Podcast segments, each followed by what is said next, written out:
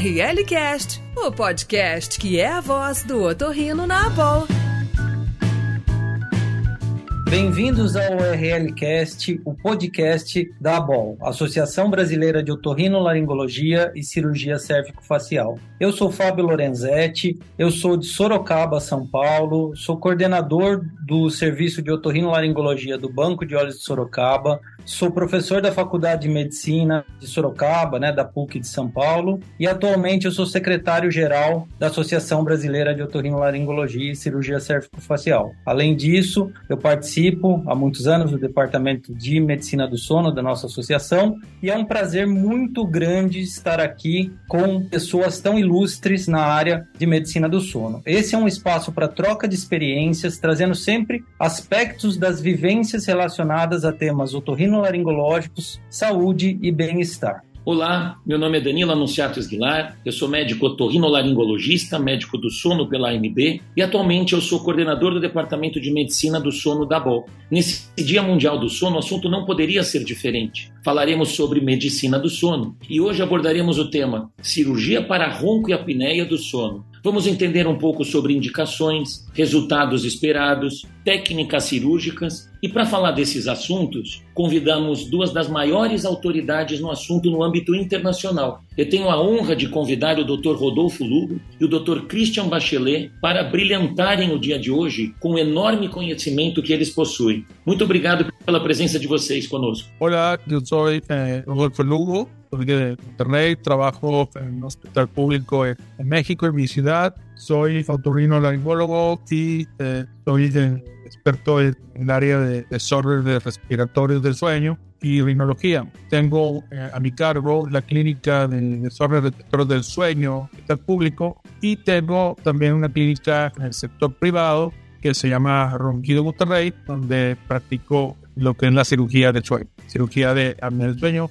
y tengo eh, más de 20 años en este campo e muito obrigado por convite. Muito agradecido por la invitação. Muito obrigado, Fábio e Danilo, pelo convite. É uma grande honra e participar aqui com vocês. Meu nome é Christian Bachelet, eu sou otorrino, eh, trabalhando na, na área de medicina do, do sono e cirurgia do sono eh, em Santiago de, do Chile. Eh, eu sou o otorrino do, do programa de medicina do sono da, da Clínica Universidade de Los Andes, em Santiago, e também formo parte da diretiva da Sociedade Chilena de Medicina do Sono. Então, para mim, é um tema muito interessante também de, de fazer. Eu, eu fiz fellow com o professor Lugo aqui presente em cirurgia do sono, além de é, um fellow em cirurgia crânio-maxilofacial, então é uma coisa para mim muito apaixonante de fazer é, é, a área da, da cirurgia do sono, além de vários estágios que, que fiz também para perfeccionamento.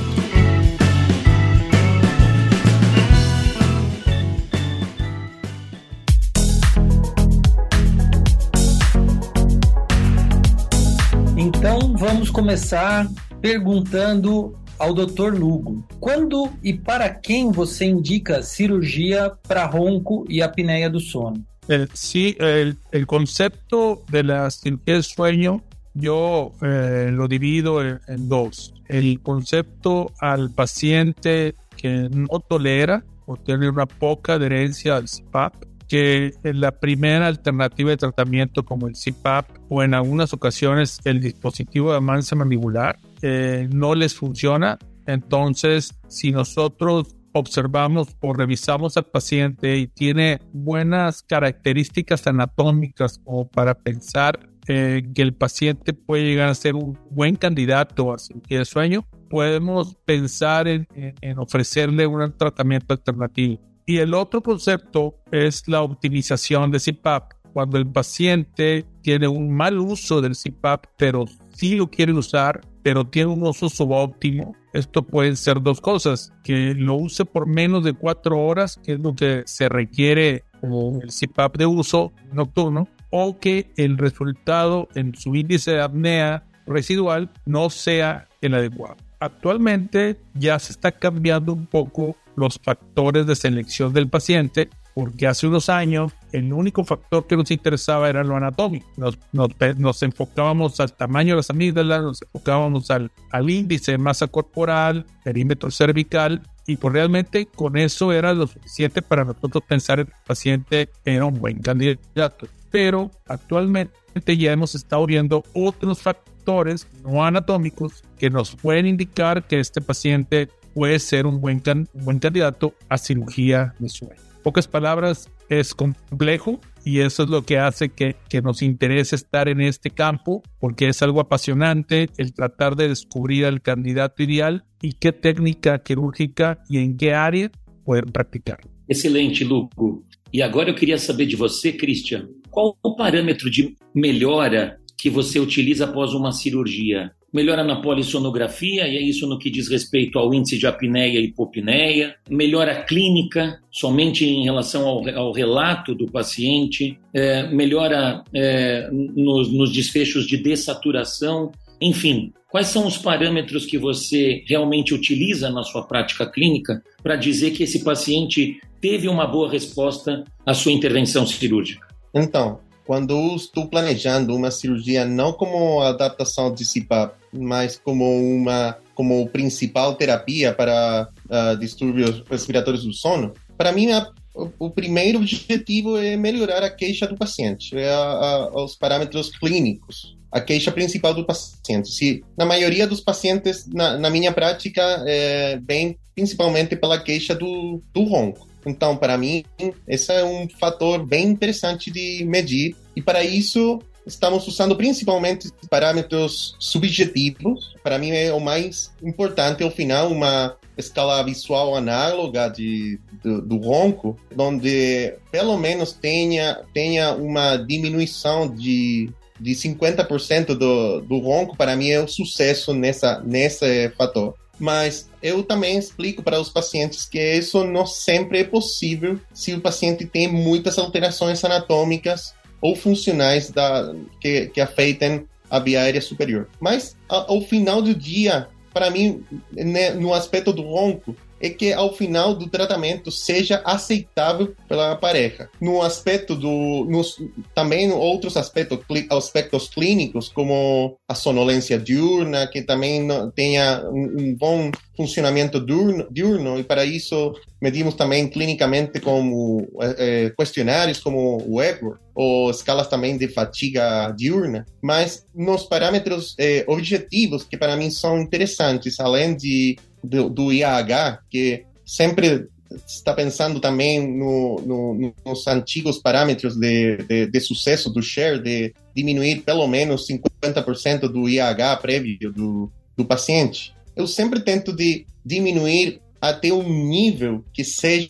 de menor desfecho eh, cardiovascular ou, de, ou, ou neurológico ao longo prazo para o paciente. Para isso, eu sempre tento de levar o paciente a menos, pelo menos de 20 de IH, que não sempre é possível, dependendo de se o IH prévio é muito alto, não sempre é possível fazê-lo somente com um só tratamento, mas também para mim é muito importante o, o, o, os parâmetros de oxigenação. E para mim um, um dos parâmetros mais importantes de medir depois da, do tratamento é que o tempo acumulado de, de saturação baixo do 90%, o CT90, o T90, seja pelo menos baixo do 7%, que tem algumas pesquisas que falam que já sobre 7, 10% já é, aumentam as, os desfechos, principalmente eh, cardiovasculares e de acidentes cerebrovasculares. Então, eu, eu tento sempre de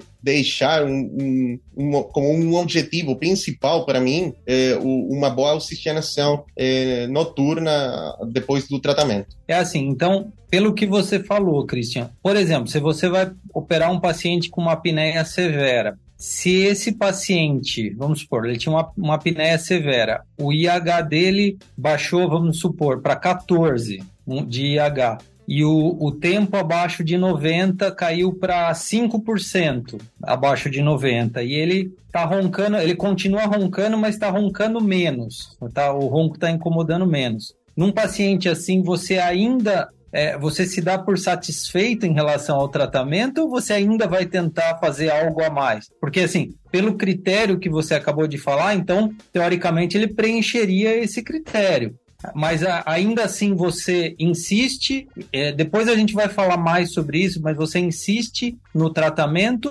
ou você já se dá por satisfeito se o paciente também falar, ah, tô melhor e tal? Se o paciente ainda está roncando e isso ainda é, é incômodo para, para o casal em geral, para mim não é um, um sucesso ainda. Então, eu sempre tento de fazer alguma outra terapia complementar para melhorar ainda mais o, o, o tratamento se, for, se, se, o paciente aceita e se for possível. É, não, não necessariamente outra cirurgia, mas também outras estratégias é, não cirúrgicas também, complementares. Perfeito. Agora eu gostaria de fazer uma pergunta aos dois. Qual técnica faríngea vocês utilizam para tratar esses pacientes com queixa de ronco e apneia do sono? Primeiro pode ser o Lugo, Bueno, esa, esa pregunta es, es muy, este, con mucha, mucha trampa, como dicen en inglés, tricky question. El colapso de cada paciente o la causa de los síntomas de cada paciente puede ser diferentes. Lo que estabas comentando con la pregunta previa, nos tenemos que regresar al motivo de consulta del paciente. ¿Cuál es la causa de máxima preocupación del paciente, porque si el paciente llega por somnolencia y no viene por ronquido, sino por somnolencia, pues tú le corriges sus niveles de oxígeno, le haces lo que tengas que hacerle y el paciente va a estar contento porque el ronquido no es una causa de con su pareja de cama o con su esposa o su esposo en la noche de problemas. Pero si el motivo de consulta es el ronquido y le descubrimos la apnea, le corregimos la apnea y sigue roncando, el paciente va a seguir regresando a tu consultorio diciendo, sigo roncando. Cuando tú me preguntas qué tipo de cirugía de faringe es, lo que estamos haciendo actualmente es, y en lo que estamos enfocados en los últimos años, es descubrir la técnica faringia más adecuada dependiendo del colapso que tenga el paciente. El hacerle una misma cirugía a todos los pacientes es básicamente, en mi opinión, regresar a lo que se hacía en los 50, en los 60 y en los 70, que era hacerle prácticamente una palato faringoplastia clásica a todos, pensando que este paciente tiene la misma anatomía por dentro en su faringe. Que claro que ahora estamos viendo diferencias dinámicas del paciente. Podemos tener un paciente con una faringe muy parecida, pero su colapso es totalmente diferente, su flujo de aire es totalmente diferente. Entonces, lo que estamos tratando de encontrar con las variables anatómicas que estamos viendo es buscar la técnica, ya sea faringoplastia lateral, ya sea eh, las técnicas con suturas barbadas, ya sea eh, una, una, técnica combinada eh, con varias técnicas para el colapso que tiene el paciente en especial. Entonces, si tú me dices qué tipo de técnica estás utilizando en un colapso concéntrico, yo te puedo decir que estamos utilizando una técnica basada en la técnica de alianza del doctor Mantovani con suturas barbadas, con una, una movilización del músculo palatofaringeo, con una disección muy parecida a la que hacía, a la que hace, la que hacía Michel Cajali en su faringoplastia versión 5, sin llegar a cortar el músculo como lo realiza Michel. Esas son las modificaciones que estamos haciendo en un concéntrico. Pero si encontramos un paladar o una faringe con un colapso antero-posterior y este paladar es un paladar vertical, que es el, más complicado de manejar en mi experiencia, entonces estamos utilizando el año pasado para acá la Suspension Bridge del doctor Vika Sarawal, que es de la India, que se utiliza una sola sutura, una sutura unidireccional barbada que entra de lado a lado y nos ha ido muy bien en cuanto al ronquido y en cuanto a la vibración clásica de ese tipo de paladar. Y si encontramos el famoso, la famosa colapso lateral completo, ahí nos vamos al básico y nos vamos a la faringoplastia lateral versión 6 de Michel, que eh, tratamos de hacerla pues, lo más parecido a lo como lo hace el doctor Cajali, porque en nuestra experiencia,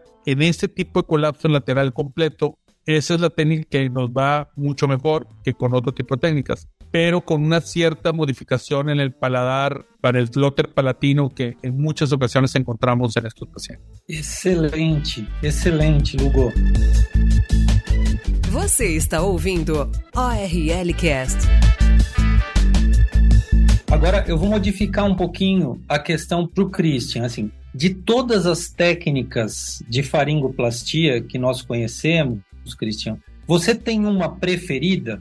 Tem uma técnica assim que você fala, na maioria dos pacientes que eu vou fazer uma faringoplastia, eu costumo fazer essa técnica. Qual seria a sua técnica preferida dentre todas as técnicas de faringoplastia? Perfeito, Fábio. Na verdade, eu gosto muito da faringoplastia lateral versão 6 do Dr. Carrali, quando aprendimos dele, uh, eu comecei a praticá-la também e, na verdade, na, na minha mão tem resultados bem ótimos na maioria dos pacientes, porque tem uma expansão muito boa, não somente lateral-lateral, mas também tem um tensionamento, uma relocação anteroposterior do, do palato, mas também temos que admitir que em alguns pacientes a linha média do palato não sempre é bem manejada com, com a técnica do, do Dr. Michel.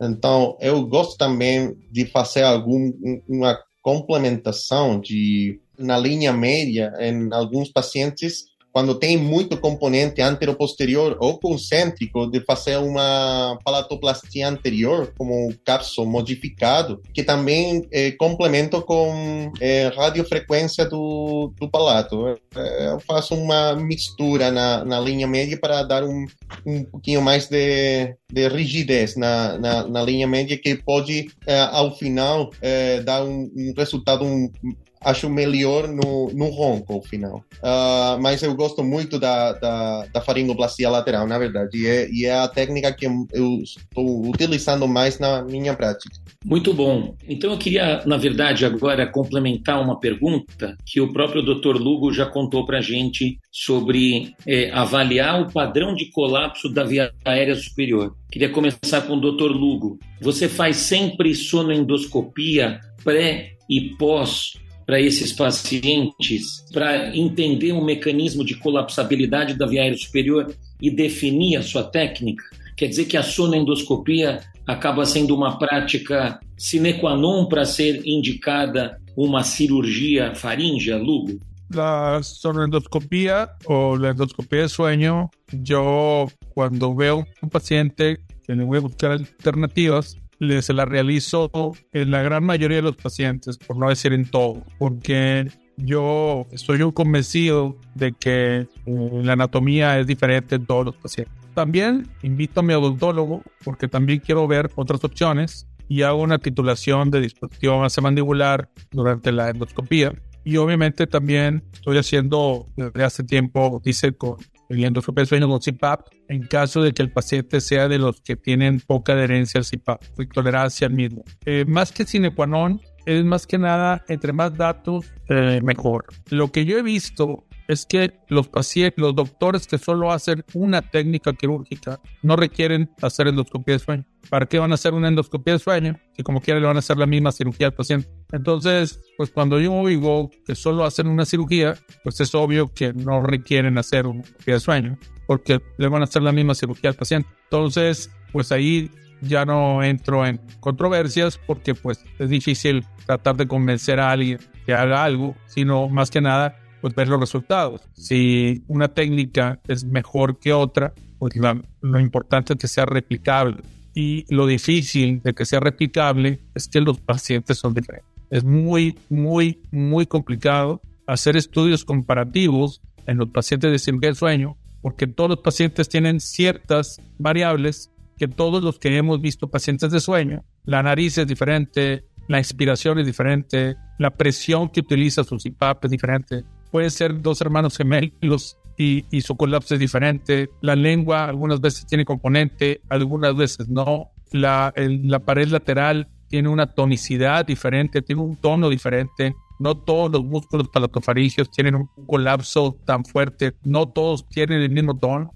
Eso es lo que hace que, que yo quiera ver en qué tipo de, de, alteración tiene este paciente para poder decidir qué tipo de, de cirugía hacer. Pero también no me cierro y veo de qué lado duerme mejor. Si en este caso el paciente tiene una apnea posicional, busco el lado fisiológico, que es diferente al lado favorito para dormir. Trato de ver si el dispositivo base mandibular puede ser una ayuda y trato de ver si este paciente puede entrar al concepto de optimización de CPAP. Pero sí, entre más datos yo encuentre, para mí es mejor en estos pacientes. Christian, você faz sonendoscopia para todos os seus pacientes antes de fazer uma cirurgia faríngea?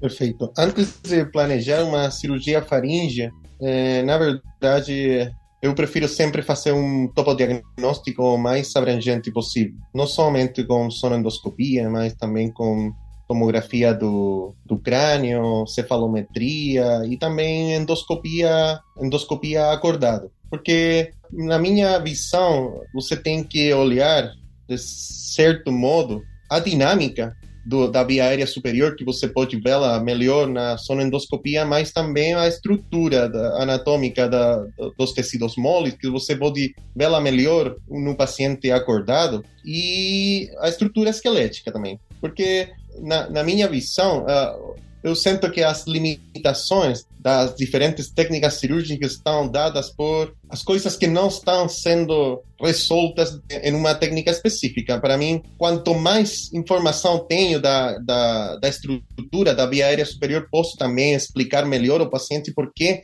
não é possível sempre dar é, sucesso com uma só técnica cirúrgica, mas em alguns pacientes tem que fazer uma mistura de, de coisas que não sempre são aceitadas pelos pacientes. Então, ao final dessa análise, você tem que planejar em conjunto do paciente e ver até quanto o paciente está disposto a fazer para melhorar e, e fazer um acordo é, médico-paciente para, para, para fazê-lo. Mas na minha discussão final do, desse topo diagnóstico mais abrangente, uh, as opções podem ser de cirurgia esquelética, de expansão maxi, de maxila, ortognática, cirurgia de tecidos moles, cirurgia de base da língua, ou de epiglote, que eu, eu estou agora preferindo com, com robô. Então, uh, cirurgia nasal. Então, então estou, eu estou tentando fazer a, a, o análise o mais abrangente possível. E a sonendoscopia, para mim, é muito importante para, para dar essa ideia de, de colapsabilidade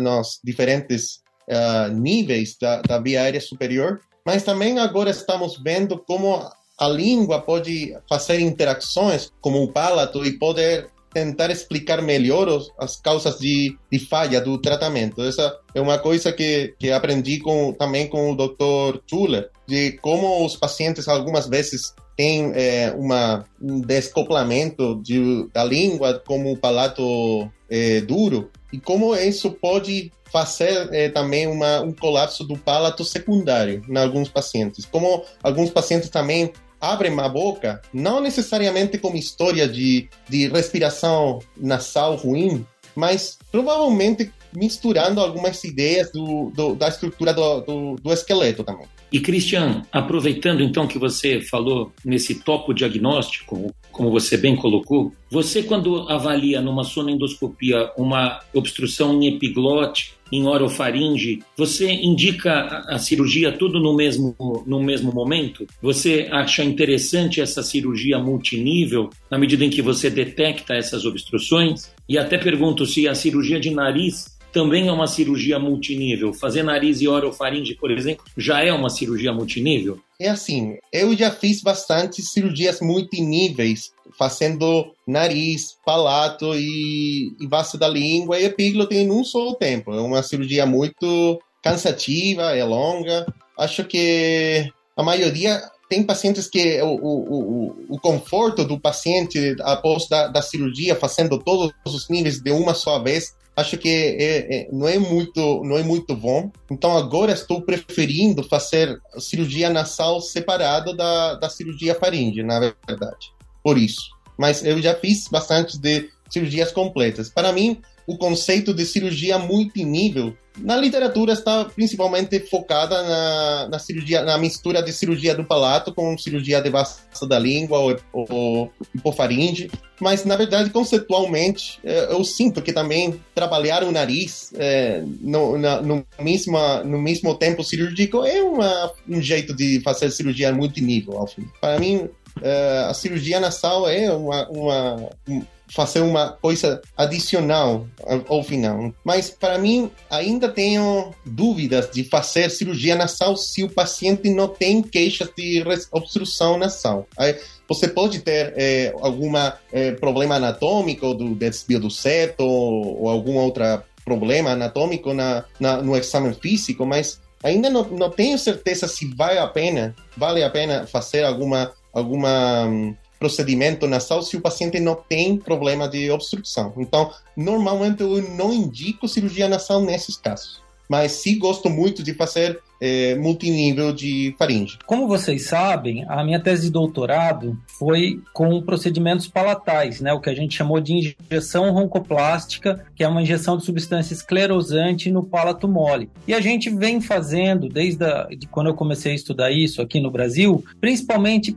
pela questão de custo, né? Por ser um procedimento mais barato do que a radiofrequência, do que os implantes palatais. Então, eu gostaria de saber do Lugo se ele faz procedimentos palatais nesses pacientes com ronco primário e que tipo de procedimento palatal ele costuma fazer nesses pacientes com queixa de ronco e que tem ronco primário. Precisamente, algunas, los que empezamos esto en el, en el 2000, 2001, por lo general empezamos haciendo la famosa snoroplastia, escleroterapia y todo eso. Y sí, sí, yo me acuerdo de hecho, yo también presenté un trabajo de 100 personas con quido primario y cuando encuentro un paladar que se, que se adecue a este tratamiento por el plotter, yo probé, yo he probado todo, fillers, implantes, radiofrecuencia, escleroterapia, usé diferentes esclerosantes, sotradicol, alcohol, eh, polidocanol, solución fisiológica, cloruro de sodio. Y la verdad que el mejor que me ha ido es el, el alcohol en la escleroterapia. En lo personal y en lo que yo vi en ese estudio, me va mejor haciendo una escleroterapia con una radiofrecuencia. Es más barata, se puede repetir. Y en cuanto a la vibración provocada por un flote palatino en un paciente sin amígdalas grandes y con un malampati 1 o 2, y actualmente ya con los, con los fenotipos de paladar, con un paladar eh, oblicuo o intermedio, estos pacientes tú les haces fibrosis o les das rigidez palatina y, y la verdad que, que, me va bien con la escleroterapia. Lo utilizo en pacientes con ronquido primario o con ronquido residual posterior a cirugía faríngea. Eh, lo he utilizado y nos ha ido muy bien. La verdad, los pacientes les baja el tono, les baja la intensidad de los decibeles y se puede repetir el procedimiento a los dos años, a los tres años. Obviamente es solo para el ruido, no es para la apnea y actualmente estamos corriendo un protocolo con uno de nuestros ex fellows, Gustavo Cañar, que es de Quito, de Ecuador, con una palatoplastia anterior con una sutura barbada y la verdad que eh, es la misma es la misma base, es hacer rigidez palatina por una sutura y realmente los resultados no son, no son nada malos y yo creo que solo enfocando un poco más a la selección podemos tener unos buenos resultados con esta técnica. Entonces sí, estoy de acuerdo contigo, Fabio, es una técnica buena. Yo en lo personal sigo usando el alcohol y no la he dejado de usar. Nada es que sí, la selección ha sido más, más cerrada, más, más especial para este tipo de procedimientos de consulta. ORL Cast, o podcast da Boa.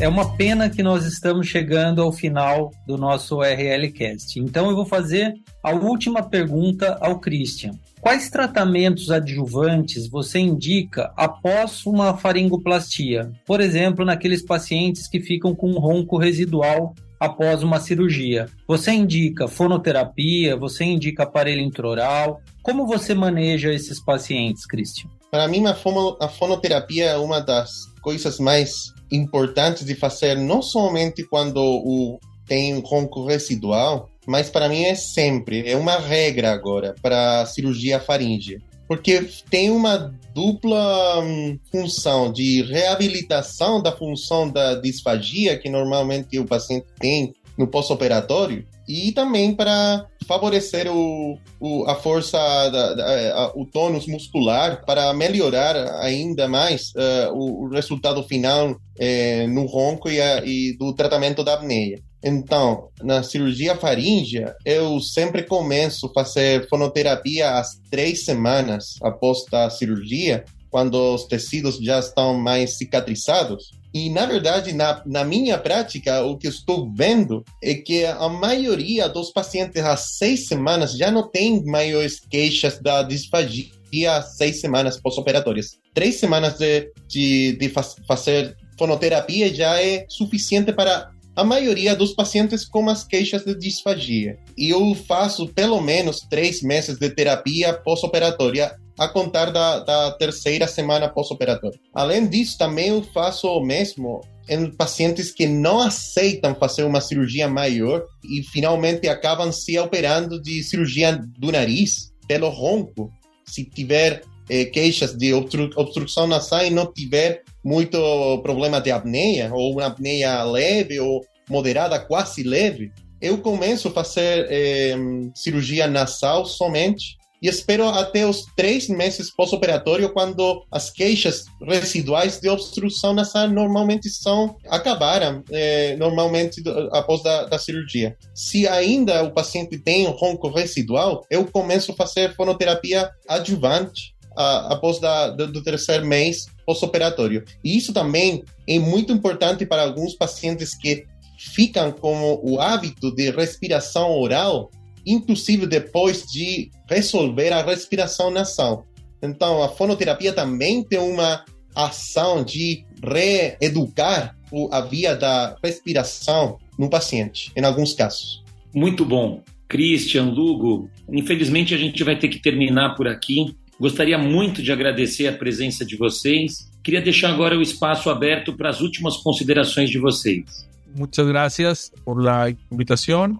Eh, es un placer compartir con ustedes, grandes amigos y maestros de, en esta área. Un saludo a todos mis amigos brasileños y próximamente nos veremos en, en Río de Janeiro en, en, este año, va a ser la capital del sueño a nivel mundial y que pues ya estaremos participando en varios en varios este en varias en varias actividades y siempre ir a Brasil siempre es bueno y, y pasar un buen tiempo con ustedes. Muchas gracias. Também estou muito contente de compartilhar aqui com meus amigos brasileiros, com meu professor Lugo também, e cada vez mais uh, acostumado já a compartilhar com, com toda a galera brasileira do, do sono. Eu estou muito contente e tomara que nós podamos ver pronto também neste ano, considerando também que tem o congresso do, do sono lá eh, em São Paulo. Então, para mim seria muito muito importante também compartilhar com vocês lá. Obrigado, Christian. Obrigado, Lugo. Obrigado, Fábio, mais uma vez. Eu gostaria de lembrar que hoje é o Dia Mundial do Sono e a BOL está lançando uma campanha cujo tema é Ser feliz é dormir bem e respirar pelo nariz, mostrando a importância do otorrino no cuidado da boa respiração nasal e da boa qualidade do sono dos pacientes. Parabéns a todos os envolvidos nessa importante campanha. Parabéns, parabéns Danilo pela brilhante condução da campanha.